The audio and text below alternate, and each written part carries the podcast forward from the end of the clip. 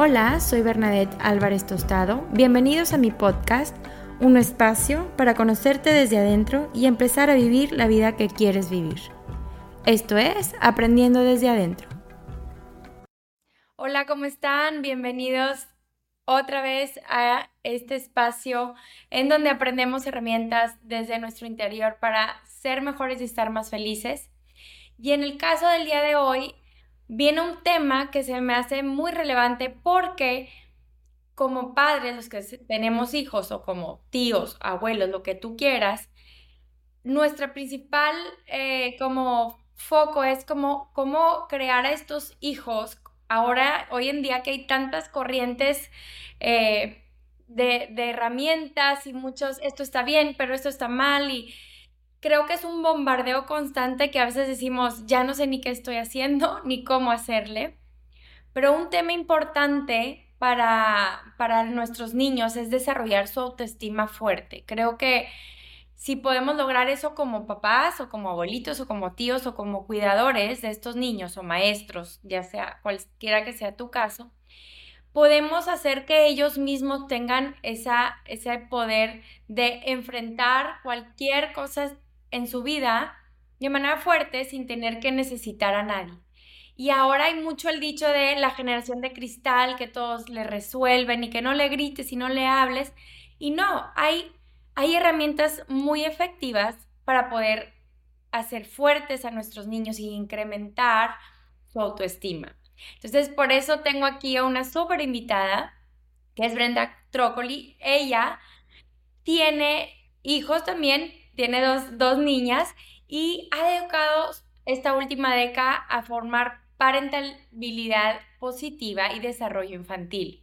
Ella es coach ontológica, tiene diplomados en parentalidad y apego, un máster en educación emocional y se sigue formando, claro que cada vez más en esta parte, además de toda su experiencia, ella orienta familias eh, que tienen dificultades en la crianza, es oradora, conferencista y tiene muchos talleres y seminarios que son orientados justo a esto de la crianza respetuosa y la gestión emocional, que muchas veces se nos hace como, como papás el, el cómo le hago, sobre todo cuando tenemos algún tema con nuestros hijos. Entonces, Brenda, gracias por estar aquí en este espacio. Estoy segura que tu conocimiento nos va a aportar mucho para poder hacer fuertes a nuestros niños. Bienvenida. Muchas gracias, muchas gracias Bernadette y a toda la audiencia. Un placer estar acá. Gracias por todo lo que compartes, Brenda. Eh, tiene una comunidad grande en redes sociales, está como Brenda creando y nos comparte muchas herramientas y tips. Si no la sigues, vayan a seguirla. Pero vamos a empezar por la base, hablando de autoestima. O sea, ¿cómo puedo yo, primero, qué es la autoestima en nuestros niños? ¿Cómo puedo yo saber cuál es su autoestima? ¿Cómo está mi hijo ahí?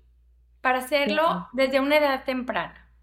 Bien, bueno, es un gran tema muy importante. Nosotros que somos adultos sabemos lo importante que es la autovaloración y todo lo que influye en nuestra vida diaria, en nuestras decisiones, en la elección de nuestros vínculos. Entonces, ¿qué mejor que abordarlo desde el momento que tenemos a nuestros hijos tan pequeñitos. Yo siempre digo en relación a este tema que los niños en sí, los bebés, nacen con una autoestima al 100%. Es como si miráramos la batería del celular, su batería está al 100%. O sea, ellos se creen capaces de todo. Basta con mirar a un bebé recién nacido, el esfuerzo que hace por prenderse al pecho de su mamá, el esfuerzo que hace por alcanzar algún juguetito que le ponemos cerca y esos movimientos que hace para rodar y para rolar hacia un lado y hacia el otro. Cómo eh, día a día va conquistando estos, estos desafíos que le pone la vida con la total certeza de que lo van a lograr. O sea, ellos creen que son maravillosos y realmente lo son. El problema se, empieza a gestar un poco cuando se chocan con la mirada de quienes los estamos educando, que con, el mayor, con la mayor intención de hacerles bien y de cuidarlos y de protegerlos, muchas veces aparecemos a socavar su autoestima, a decirle frases como cuidado que esto no vas a poder, cuidado que te vas a caer. Entonces ahí empezamos a sembrar esta semillita quizás del miedo, de la desconfianza en sí mismos eh, y ellos, esta batería que está al 100, poquito a poco se va descargando y empiezan a creer en nuestras palabras. Bueno, si mi mamá, si mi papá me dicen que no puedo, que me voy a caer, que esto es peligroso, así debe ser. Entonces es muy fina la línea a recorrer eh, por madres, padres y cuidadores para tratar de mantener esta eh, autoestima intacta que se empieza desde el momento cero, ¿no? Desde el momento cero, darles la posibilidad de dejarlos explorar cuando empiezan estas primeras comidas, por ejemplo, ¿no? Gran desafío para todos los bebés, dejarlos que agarren su comida,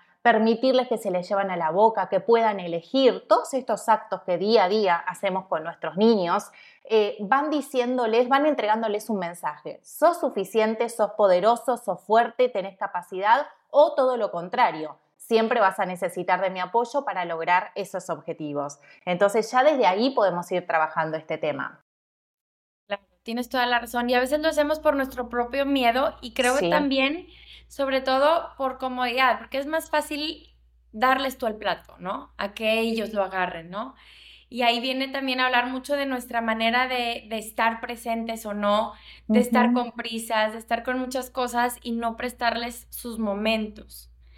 Eh, ¿Cuáles son los signos de una autoestima baja en los niños?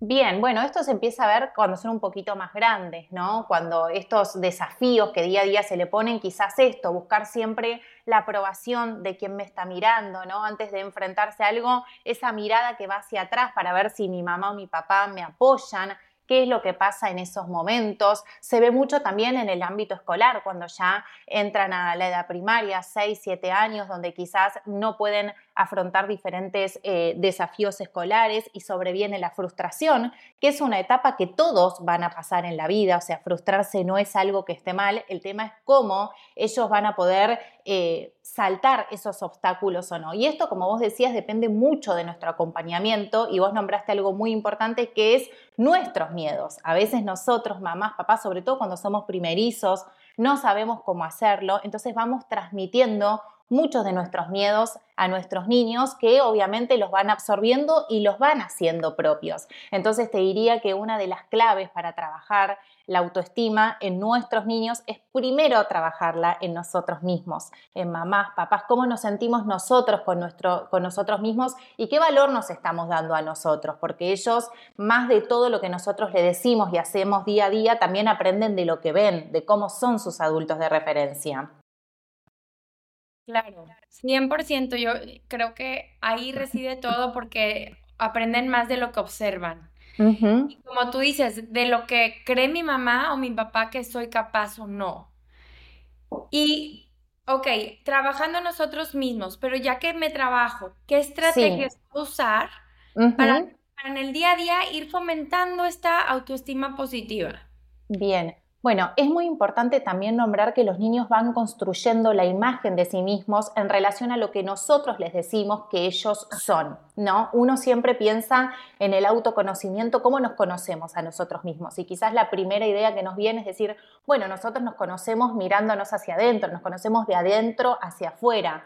Y eso lo podemos decir quizás cuando somos adultos. Un niño se conoce a sí mismo según cómo los demás lo miran, cómo los demás lo tratan, cómo los demás lo describen. Entonces es muy importante las interacciones que tenemos con ellos, ¿no? Eh, el tipo de crianza que llevamos, eh, la fuerza que le damos para lograr o no diferentes retos en su vida. Entonces una clave, por ejemplo, sería tener interacciones positivas con ellos, alentarlos, ¿no? En sus logros, que es muy diferente de estar presionándolos para que logren cosas. Eh, por ejemplo, hay una situación que es muy común y que nos pasa a la mayoría de las mamás, de los papás, que es esto, mami, mírame, mírame lo que, lo que hice, lo que he conseguido, ¿no? Ellos siempre quieren que les estemos mirando. Entonces ahí es muy importante, en vez de solo lanzar un muy bien, qué bueno, que siempre es lo que nos sale a la mano, poner énfasis en esa comunicación de describir qué es lo que están haciendo. Veo que saltaste muy alto, cuánto te esforzaste por conseguirlo.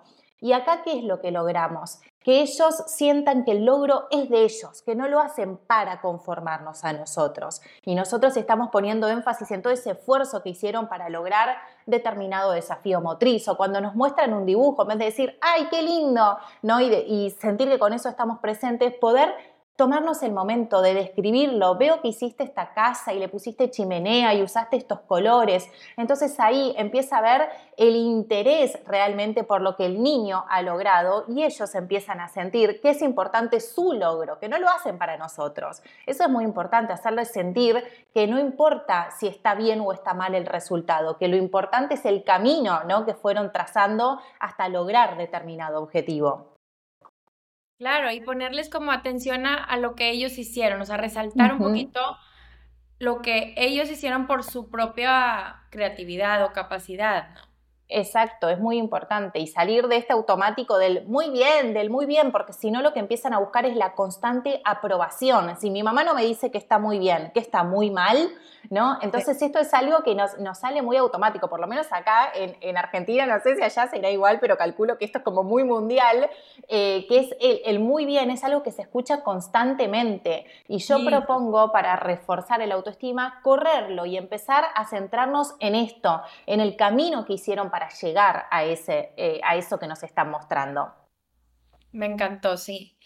Mira, ayer justamente platicaba con una mamá, estábamos ahí en una clase, y me platicaba que eh, estaba un poco consternada porque en su clase a su niño que tiene cuatro años y medio, casi cinco años, la maestra le decía, ya no te voy a calificar porque fuiste el más lento. Y le ponía el adjetivo de lento. Ever catch yourself eating the same flavorless dinner three days in a row? Dreaming of something better? Well, HelloFresh is your guilt-free dream come true, baby. It's me, Kiki Palmer. Let's wake up those taste buds with hot, juicy pecan-crusted chicken or garlic butter shrimp scampi. Mm. Hello Fresh.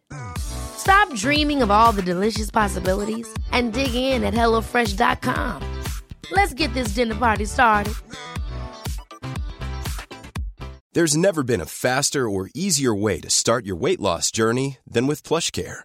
PlushCare accepts most insurance plans and gives you online access to board-certified physicians who can prescribe FDA-approved weight loss medications like Wigovi and Zepbound for those who qualify. Take charge of your health and speak with a board-certified physician about a weight loss plan that's right for you. Get started today at plushcare.com slash weight loss. That's plushcare.com slash weight loss. plushcare.com slash weight loss. I'm Sandra, and I'm just the professional your small business was looking for. But you didn't hire me because you didn't use LinkedIn jobs. LinkedIn has professionals you can't find anywhere else, including those who aren't actively looking for a new job, but might be open to the perfect role, like me.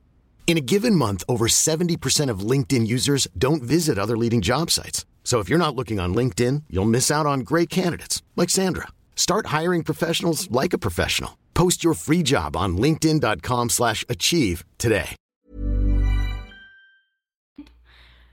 A mí se me hizo muy mal, ¿no? Se me hizo terrible porque uno lo estás etiquetando y dos, ¿cómo no me vas a calificar si no llevo mi ritmo?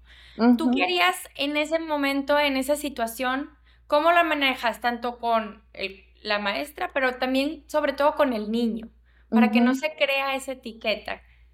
Bien, esto es súper importante porque constantemente, por más de que nosotros llevemos una crianza respetuosa y estemos presentes, nos vamos a encontrar con que los chicos están expuestos a diferentes entornos donde quizás el discurso es distinto al que está en casa. Entonces ahí es muy importante desactivar esto, ¿no? Nosotros, como te decía antes, ellos van a valorarse en la medida que nosotros las valoremos a ellos. Entonces ahí podemos diferenciar, bueno, esto es lo que piensa tu maestra, que vos sos lento, pero esto no te define. Cada uno tiene sus ritmos y cada uno tiene sus necesidades. Eso es lo que ella piensa que no quiere decir que sea la verdad.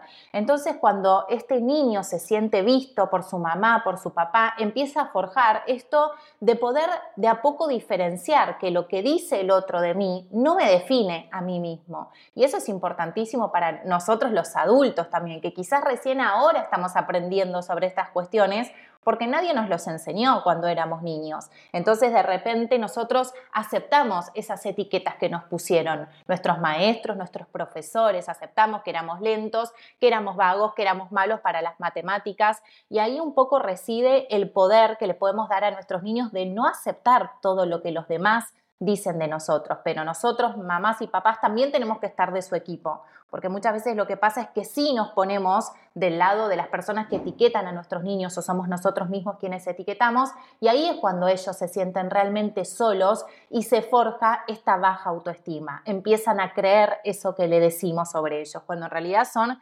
tremendamente poderosos los niños, tienen un gran potencial para desarrollar.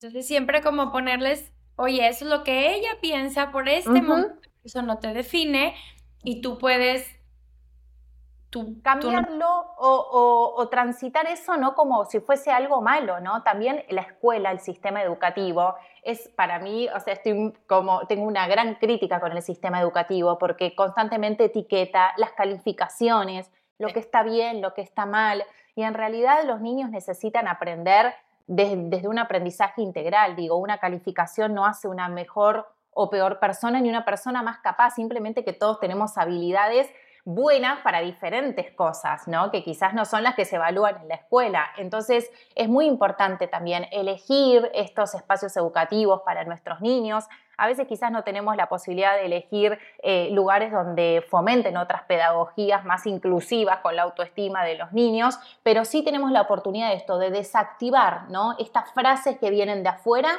y por supuesto no ser nosotros quienes estemos reforzando esas etiquetas en casa. Esto es muy importante, ¿no? Cómo nos dirigimos hacia ellos. ¿Cómo les podemos ayudar a los niños como a superar ese miedo al fracaso o a la crítica? ¿no? Porque, ¿qué pasa si pierdo? y, luego hay niños muy competitivos y otros no, pero en, estos juegos, del, en la escuela, en la vida, en, la, en los deportes, siempre hay algún cierto rango de competencia.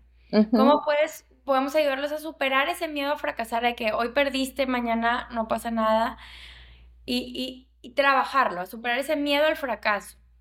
Bien, yo creo que es muy importante dejarles hacer, Cuando nosotros les permitimos equivocarse y el error es algo que está permitido en casa y no lo vemos justamente como un fracaso, sino como una oportunidad de aprendizaje, ellos se van amigando con esa parte del camino. Quizás cuando como adultos estamos muy pendientes del resultado, todo el tiempo muy pendientes del resultado, los niños empiezan a sentir que si no llegan a ese lugar deseado es un fracaso. Entonces, dejarlos hacer dejarlos equivocarse y no hacer todos por ellos. Estos son, son todos ensayos en la vida diaria que cuando lleguen esos momentos de repente enfrentarse en una competencia, tener la posibilidad de perder en un juego, eh, van, van, a ser como de, de, antesala de lo que es la vida, ¿no? Cuando yo en casa les permito equivocarse estoy presente. Por ejemplo, también en los juegos de mesa, ¿no? Esto que a veces los niños se, ofuscan tanto cuando pierden y no aceptan, ¿no? Esto de perder y nosotros siempre se lo queremos evitar y hacemos que siempre ganen. Bueno, es, es lindo pasar por esta situación de que sea en casa ese lugar donde practicar cómo se siente no siempre ser el ganador, en un lugar seguro, con personas que me van a cuidar, porque después viene la vida que la vida no siempre va a tener personas que nos miren con amor, con cariño, con respeto. Entonces, todo lo que hagamos en casa, donde ellos puedan experimentar la frustración y nosotros acompañarlos de una manera amorosa, va a hacer que cuando lleguen esos momentos eh, superadores, ellos puedan transitarlos con mayor facilidad. Pero esto es muy importante acá, acompañar la frustración y poner estas palabras de que, ¿no? Y contarles cómo es que una persona llega a ser excelente en algo, que es a través de los intentos, una y otra vez. A mí me pasa mucho con mis hijas. Eh, por ejemplo, tengo una hija que le encantan los deportes y siempre está haciendo acrobacias, ¿no? Y, y, es muy buena en eso. Y le digo, ¿cómo llegaste a ser muy buena en eso, ¿no? Cuando algo quizás no le sale tan bien. digo, la primera vez te salió no, me dice, la segunda tampoco. No, lo intentaste 25 mil veces y ahora sos buena en eso. Bueno, eh, llevar como esta filosofía a esas áreas donde también les cuesta y que todos nos equivocamos, ¿no? Y que nos vean también equivocarnos a nosotras. Nosotras no somos perfectas como mamás tampoco.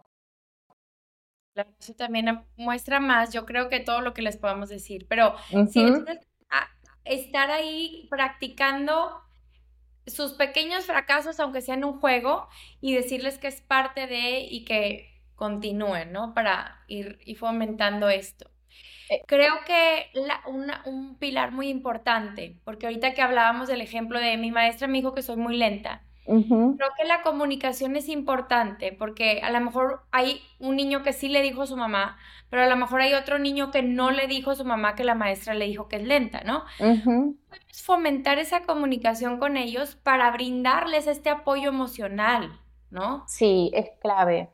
E, e, es, clave esto que, que nombras, porque esto es la confianza, no en el vínculo la conexión emocional, que a veces los niños, sobre todo cuando son pequeños, quizás no tienen las palabras para explicarnos exactamente qué es lo que pasó, por ejemplo, en una clase, en su colegio, pero sin embargo llegan a casa y los vemos un poco cabizbajos o los vemos que no están como siempre. Bueno, ahí es como tratar de frenar. Vivimos en, una época donde todo es muy frenético, estamos haciendo muchas cosas a la vez. Entonces, en los momentos, sobre todo donde estuvieron fuera de casa nuestros hijos, que no sabemos efectivamente qué es lo que está pasando, frenar, sentarnos con ellos a compartir un momento, a compartir ese regreso, a compartir la cena, sin pantallas, estableciendo el diálogo y contándole nosotras también hoy estuve en mi trabajo, hoy estuve grabando un podcast con, eh, me invitaron, ¿no? y eso va fomentando una comunicación fluida. Es muy importante que los niños sientan que pueden confiar en nosotros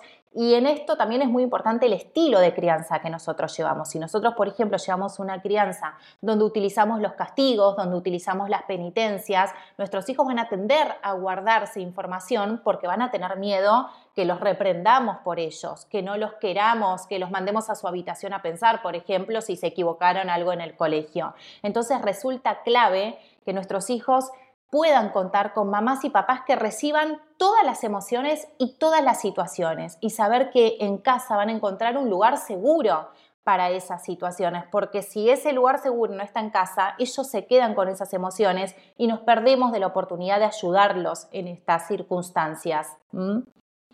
Me gusta mucho lo que dices de que también nosotros le contemos, porque llega el niño ¿Y qué hiciste? ¿Y con qué? Puras preguntas. Ay, sí. a veces no. Y, y el nosotros platicarles, ay, lo que nosotros hicimos a lo mejor abre un poco más esa confianza de que sea una comunicación, no un interrogatorio, sino una comunicación de ambas partes, ¿no? Sí, es muy importante, es muy importante. Y aparte también ser personas amigables para conversar, porque a veces veo en situaciones, yo que trabajo mucho con familias, que quizás es, llegan los niños del colegio y es todo una orden, y es todo esto, un interrogatorio, y los chicos no tienen ganas, o sea, tienen ganas de distenderse, de pasar un momento agradable, uno en quien confía. ¿A quién le confía sus cosas? ¿A sus amigas con las que te sentís a gusto, con las que te sentís distendida? Si vos estás con una persona que constantemente te está dando órdenes, que te castigan por determinadas cosas, con la que no sentís confianza, no vas a querer conversar, vas a tender a guardarte tus cosas. Entonces también predisponernos a estar de buen humor con nuestros niños, a poner un stop en nuestros problemas del trabajo, de la vida, para poder que compartir ese momento y eso es un gran fomentador de autoestima, que ellos se sientan queridos, amados, validados, importantes, que sean lo más importante en un momento del día para nosotros, es el mejor eh, antídoto contra la baja autoestima que le podemos dar a un niño, sentirse amado. Me encanta, me encanta eso. Ahora, yo tengo tres hijos, dos, uno de siete, uno de cuatro y una chiquita y ambos, eh, los dos niños, bueno, la niña un poco menos, pero los dos niños se aman, juegan mucho, pero el chiquito ve para arriba al, de siete y el de siete muchas veces eh, aprovecha esa admiración y pues tú no. Y, lo que, y el otro hasta, e inclusive hay cosas que le pide permiso para, ¿y quién voy a ser yo? Y a mí no me gusta eso porque yo quiero que él sea fuerte, el chiquito también, y que no esté dependiendo de lo que diga el hermano. ¿Cómo le puedo hacer ahí para, para fortalecer al chiquito, verdad? Y decirle, no tienes que pedirle permiso a tu hermano, no, tu hermano tiene que decidir todo por ti. Tú tienes esa fuerza. Y también al grande decirle, necesitas también darle su espacio. ¿Cómo puedo hacerlo ahí ya cuando no son los papás? Porque literal el chiquito es extraña más al hermano que a mí, que a mí y a mi esposa. Es su admiración. Su ídolo. Su ídolo, sí. Y entonces toma mucho en cuenta todo lo que le dice y el otro entonces para, favorecerse a él, a veces, pues cuando él quiere es el capitán, cuando él, quiere es este personaje, ¿me explico? Sí. ¿Cómo fomentarle esa fortaleza al chiquito? Bien, que no le pase en la escuela, a lo mejor, o en otras partes. Esto creo que es muy común en todos los hogares donde hay hermanos, ¿no? Siempre pasa que el, nuestro hermano más grande tiene tantas habilidades y queremos hacer todas las cosas como ellos lo hacen, que se empieza a generar eh, esta admiración, que es muy linda y muy sana, por un lado, porque pueden enseñarles muchísimas cosas, pero empiezan a aparecer estas situaciones donde de repente el grande empieza a tomar control de la situación, sobre todo con las habilidades emocionales que ya tienen a los siete años, que saben el poder que tienen sobre los más chiquititos. Entonces ahí es muy importante justamente estar presentes, ¿no? En el juego, en las interacciones, como vos me decías, yo lo veo que está pasando eso, entonces ahí frenar la situación y darle voz al más chiquito. Yo veo que tu hermano te está proponiendo esta situación. ¿Vos tenés ganas de hacer esto o querés hacer otra cosa? Porque también podés hacer esta otra cosa, ¿no? Darle las opciones y ser la voz que quizás no tiene porque todavía es pequeño, porque tiene dos años, porque hay un montón de cosas que no puede expresar. Entonces es muy importante siempre que haya un adulto regulando eso, ¿no? Y también con los más grandes hablar, explicarles esta situación, que es necesario darles el lugar. Eh, y también esto es muy importante siempre fomentar que por más de que no se haga lo que un otro dice en el juego, que siempre van a ser queridos y van a ser amados, ¿no? Porque quizás empieza a pasar esto, que no tienen la seguridad de que si no hacen lo que la otra persona está proponiendo, van a pertenecer a ese grupo de juego. Y acá es muy importante que esté un adulto regulando, porque todas estas dinámicas suceden en, en el juego, que es muy enriquecedor, pero sirven justamente para que nosotros, los adultos, podamos reafirmar el lugar que tiene cada persona, ¿no? Delimitar los roles. A tu hijo más grande sería, por ejemplo, tú puedes decidir por tú mismo, pero no puedes decidir por tu hermano. Vamos a preguntarle, ¿no? Preguntarle si él desea hacer esto o desea hacer otra cosa. Sería como darles la voz que todavía no tienen o que no pudieron sacar hacia afuera. Si ese proceso en, algún momento va a pasar, pero es muy importante que estemos haciendo de soporte para que eso pueda suceder. Claro. Ok. estar súper observa, observando las situaciones y darles el nombre. Porque de repente a mí me, me da coraje y le digo al grande, no lo trates así y nada. Y entonces tampoco quiero decirle al otro que es malo. Entonces es un juego así mental que entonces es un poquito mediar con preguntas de que tú tienes esta posibilidad, tú puedes decidir por ti, no por los demás. Y poco a poco Exacto. observando. Exacto. Y muy importante también para, la autoestima, para que la autoestima de todos se conserve, esto, no poner al, a un malo y un bueno, ¿no? Porque también entre hermanos pasa mucho que de repente cuando tenemos hijos más grandes, a mí también me pasa que tengo la, la mayor, se llevan cinco años casi, o sea, hay una diferencia grande, entonces de repente uno enseguida pone el foco en el más grande porque sabe que es el que está dominando la situación. Y he aprendido eh, que es mejor llegar al lugar donde vemos que hay un conflicto, vemos que hay algo que no nos está gustando y escuchar qué tiene cada uno para decir. A ver, para vos, ¿cómo fue esta situación? ¿no? Entonces ahí el mayor también se va a sentir escuchado, se va a sentir validado porque muchas veces también los chiquitos son muy invasivos en el juego de los más grandes, ¿no? Como que quieren todo. Entonces, para que la autoestima del mayor también esté conservada y no atentar con que siempre hace las cosas mal o que lo está excluyendo al más pequeño, darle también valor a su voz y escuchar las dos campanas, ¿no? Y recién ahí poder intervenir como lo, lo veníamos diciendo antes. Ahora, para fomentar la autoestima, creo que ellos deben de sentir que, tienen pequeños logros, ¿no? Y que lo pueden hacer. ¿Cómo puedo enseñarles a ellos como a tener ciertas metas realistas y que vayan logrando cosas para ir fortaleciendo esa autoestima? Bien, acá es súper importante darles la posibilidad, no hacer todo por ellos. Esto que hablábamos un poquito al principio, cuando empiezan con la comida, ¿no? O cuando empiezan a, tomar su propia bebida en su propio vaso de agua, ya desde que son tan bebés se le pueden ir dando estos desafíos para que ellos lo logren.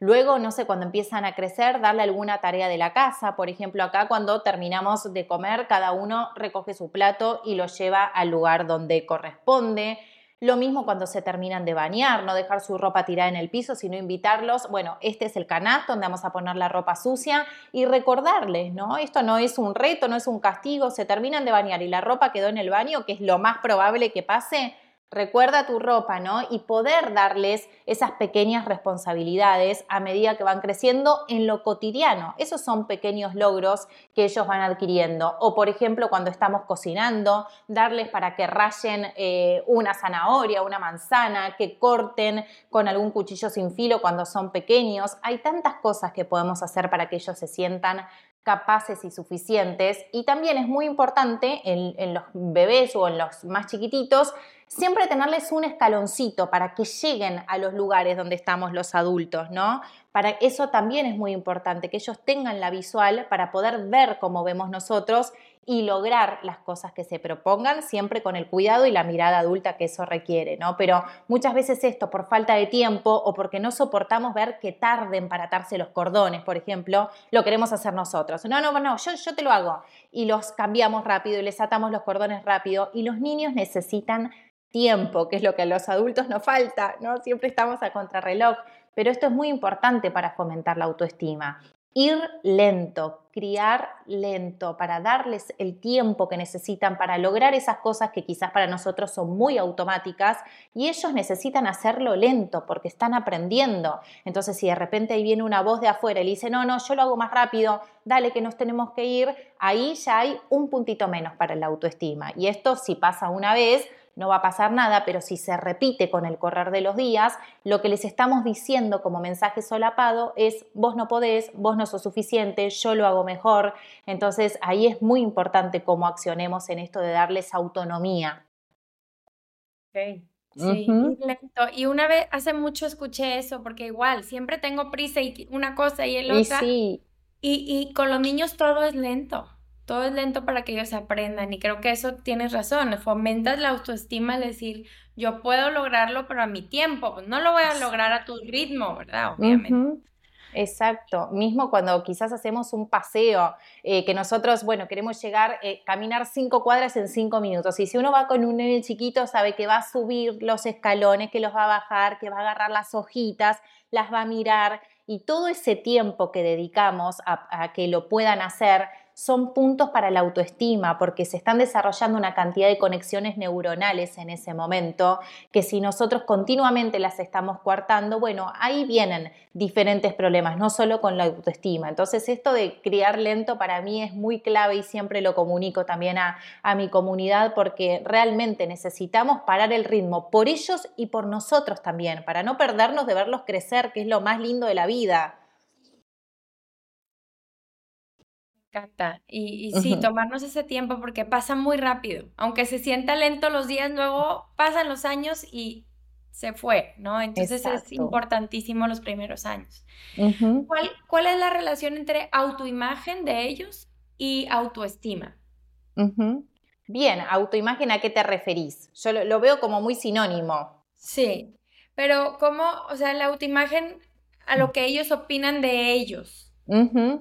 Bueno, y e, es, y es muy importante escuchar qué, qué, es lo que opinan de ellos. De hecho, es un ejercicio muy lindo para, para, hacer con nuestros hijos cuando trabajamos las emociones, cuando trabajamos la autoestima. Decir, bueno, vos cómo pensás que sos, ¿no? ¿Cómo pensás que soy? Yo soy yo soy de esta manera, de esta otra. Y hay un ejercicio que a mí me gusta mucho hacer en mi familia y también se los recomiendo a las familias que pasan por el consultorio, es, por ejemplo, eh, utilizar unas hojas, cada uno ponernos en una ronda y cuando ya tienen la habilidad de, de escribir, o si no puede ser también de manera oral, decir una cosa que me guste del otro, ¿no? No solo de mí mismo, sino también del otro. Entonces, digo una cosa que me gusta del de al lado y así, y después damos vuelta. Entonces, esto también es un, un lindo ejercicio para poder hacer.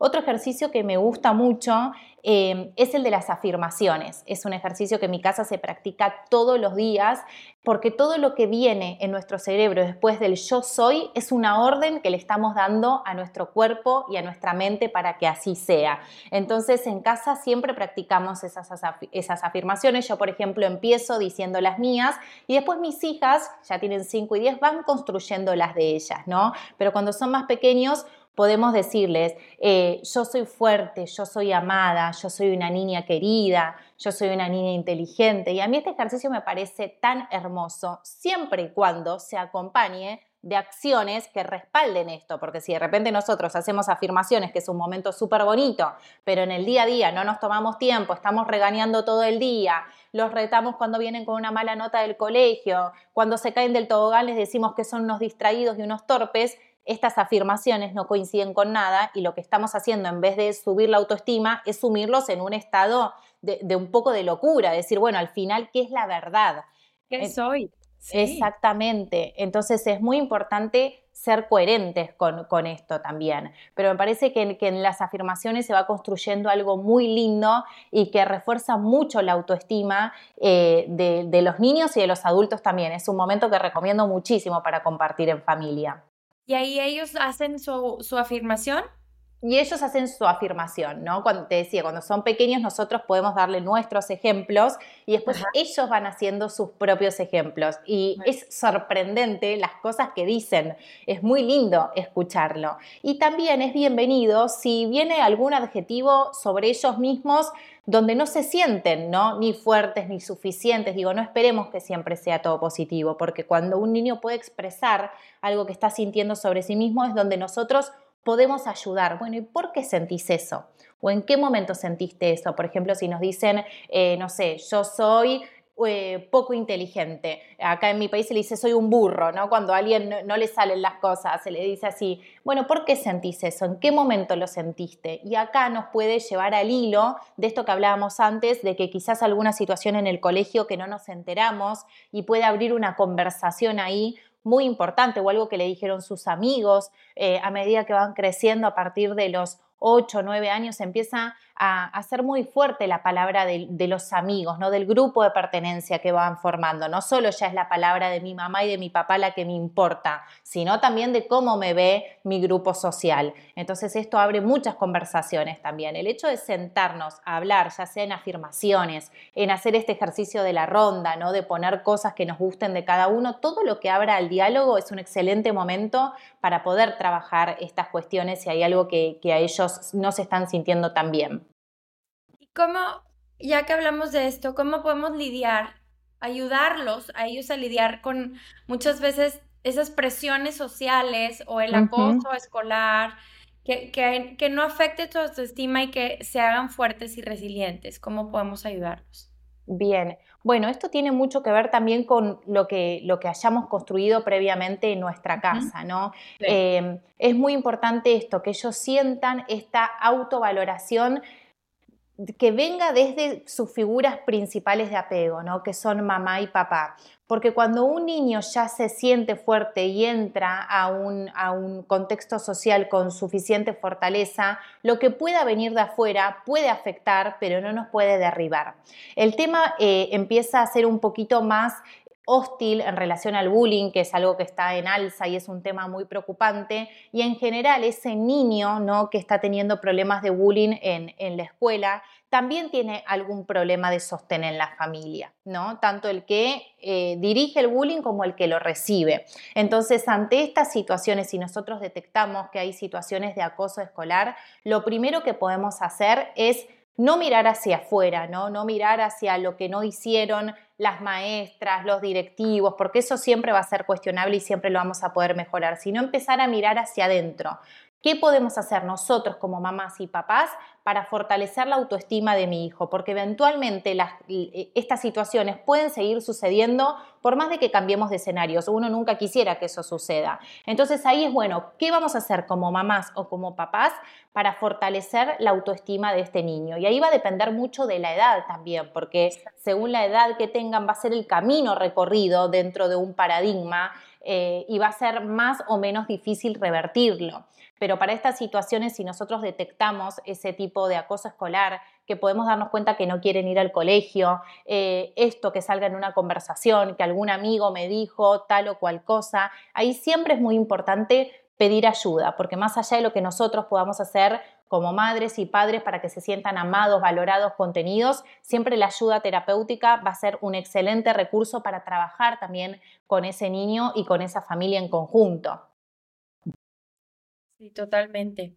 y, y, hablando, sí, de autoestima, pero también como de esta crianza respetuosa.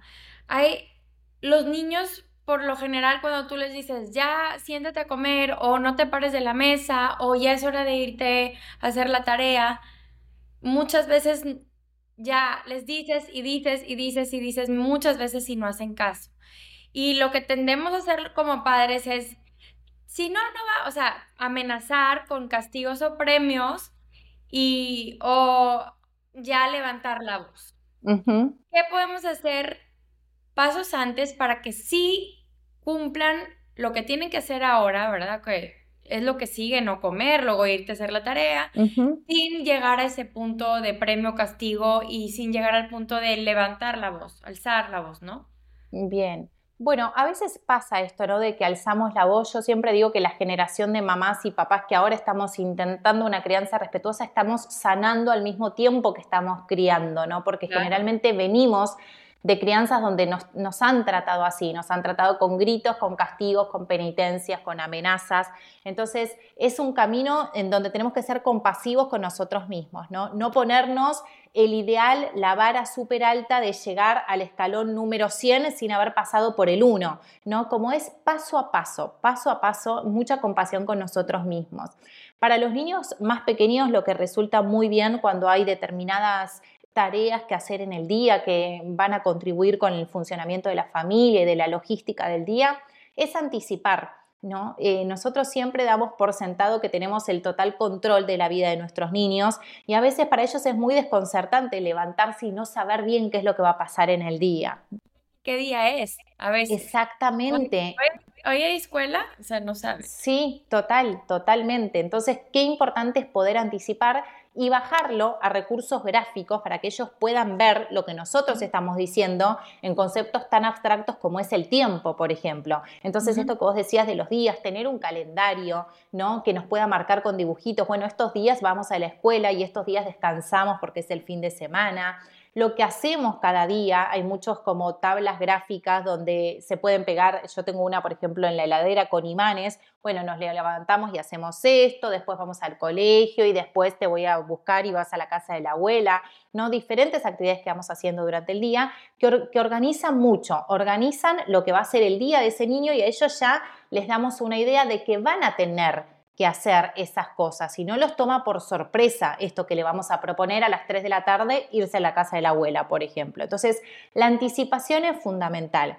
Y después hay algo en lo que tenemos que trabajar mucho los adultos, que son los límites, ¿no? Los límites, eh, puede ser que nuestros hijos no quieran cumplir con determinadas cosas, que no tengan ganas de hacer determinadas cosas. Sin embargo, hay cosas que las tenemos que hacer igual por más de que no tengamos ganas, por más de que prefiriéramos no hacerlos. Y hay otras cosas que sí podemos ceder y decir, bueno, esto lo podemos hacer más tarde o esto hoy no lo podemos hacer. Quizás hoy podemos eh, decidir que no te bañes porque estuvimos todo el día en casa y no hicimos nada al aire libre. Y si al niño no le gusta bañarse, tranquilamente le podemos conceder eso. Pero hay otras cosas como lavarse los dientes, por ejemplo, que no las podemos postergar. Entonces ahí toca mantener el límite con firmeza. Ya anticipé lo que íbamos a hacer le avisé que era hora de lavarse los dientes. Tenemos nuestros recursos gráficos que nos ayudan a decir, bueno, antes de dormir siempre nos lavamos los dientes.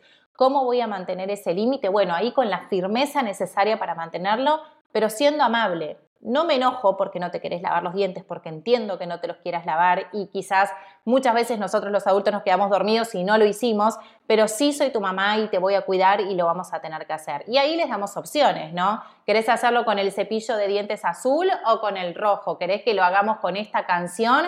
¿Querés que te lo lave mamá, que te los lave papá? Darles la posibilidad de elegir, pero el límite no se transgrede, ¿no? Entonces ahí hay, una, eh, hay un trabajo muy fuerte que tenemos que hacer los adultos. Yo siempre digo que marcar los límites es como marcar la cancha, ¿no? Marco la cancha, o sea, esto sí y esto no.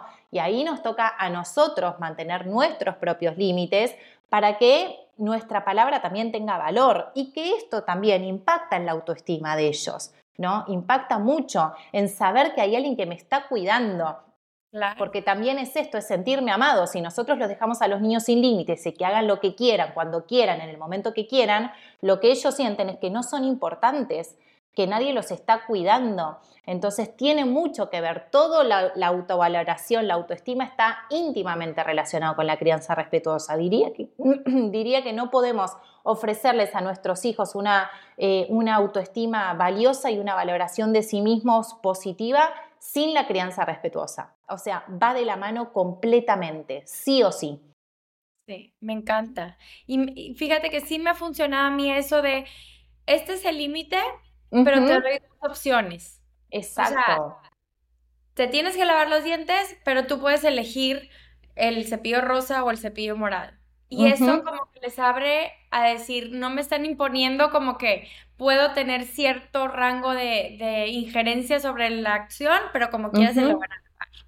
Sí. Y, otra cosa que me ha funcionado es conectar con ellos primero, ¿no? O sea, veme los ojos, ¿no? Estamos habla, si, si está volteando a ver la tele y ya le dije ocho veces, pues a lo mejor no me escuchó ni una. Sino, Exacto. a ver, volteame a ver, esto es lo que va a pasar y continúa. Sí, 100%. La conexión es importantísima. Estos momentos donde, exacto, a veces quizás pretendemos que nos hagan caso a algo que estamos diciendo y quizás estamos desde la cocina batiendo un puré y les damos una orden anda a lavarte los dientes, ponete el pijama. Y en realidad esa orden nunca llegó, ¿no? Como ese mensaje nunca se entregó y que nosotros nos quedamos con el relato mental de que no nos hacen caso, de que tenemos que decir las cosas 58 veces y en realidad lo que no hicimos es hacerlo de la forma adecuada. Entonces esto que mencionás, Berna, es, eh, es clave, conectarnos al momento, sobre todo cuando son más chiquititos. Siempre que son más chiquititos, más conexión todavía necesitan para poder internalizar si nosotros ya tenemos hijos de 10, 11, bueno, hay momentos donde sí podemos evocar más la palabra, jugar más con las distancias, pero mientras son pequeños necesitan sí o sí la conexión emocional para lograr eso, ¿no? El conector entre que la rutina se cumpla y lo que nosotros estamos diciendo somos nosotros, somos los adultos, los tenemos que guiar, los tenemos que acompañar. Y lo más maravilloso de esto es que después, si nosotros lo empezamos a implementar desde los primeros años de vida, a medida que van pasando los años, ellos mismos ya tienen su rutina armada y es eh, muchísimo más económico, digamos, invertir en estos primeros años de vida nuestro tiempo, nuestra paciencia, formarnos e informarnos como mamás, como papás, para que ellos después ya tengan su rutina armada y lo puedan hacer solos. Y de repente te encontrás con hijos más grandes que han logrado un montón de cosas porque les dimos la oportunidad de hacerlo y los acompañamos durante estos primeros años con mucha presencia, que es lo que necesitan para lograrlo encanta, sí. Mm. Esa presencia que conecta y, y les hace sentir fuertes, ¿no? Sí. ¿Cómo, ¿Cómo lidiamos con nosotros estamos haciendo un intento, ¿no? Como papás, de crianza respetuosa, de no premios, no castigos, pero luego está muchas veces los abuelos, los tíos, que conviven bastante tiempo con ellos y todo es premio castigo o chantaje emocional, ¿no? De que, ay, es que yo con tanto amor te hice esta comida y no, no me gusta ese chantaje. O sea, ¿cómo lidiar afuera del núcleo de tú, tu esposo y tu casa con los demás que, que interfieren mucho en su crianza?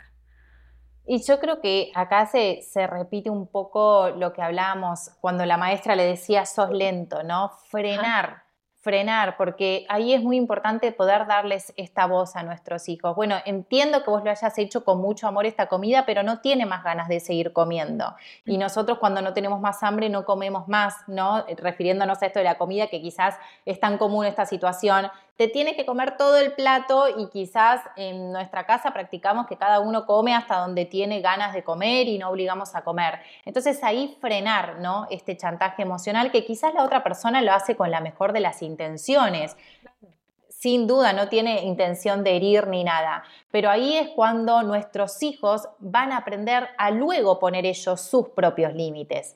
Primero nos tienen que ver a nosotras y a nosotros los adultos que ponemos límites a los demás y para eso también tenemos que tener mucha seguridad interna, porque muchas veces no lo hacemos porque decimos, ay, mira si se enoja conmigo y no quiero herir a la otra persona y voy a quedar mal. Entonces ahí siempre tenemos que practicar la comunicación asertiva para comunicarnos con las otras personas, saber poner nuestros límites con amabilidad y saber que nuestros límites no dependen de los demás, dependen de nosotros. Yo no acepto esto Está bien que vos lo quieras hacer, pero yo no lo acepto y no lo acepto para mis hijos.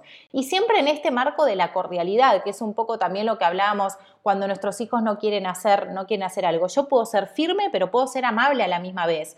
Entiendo lo que me estás proponiendo, pero no lo acepto. Entonces ahí lo que se genera también es poder mantener un vínculo sano con las personas que indefectiblemente están en nuestra vida, como abuelos, tíos, eh, de la familia extendida, que los vamos a seguir viendo. ¿no? No, no queremos generar una discordia con ellos, pero sí es muy potente ver también cuando uno empieza a poner estos límites, como ya después ni te lo preguntan, o sea, ya entendieron cuál es tu límite.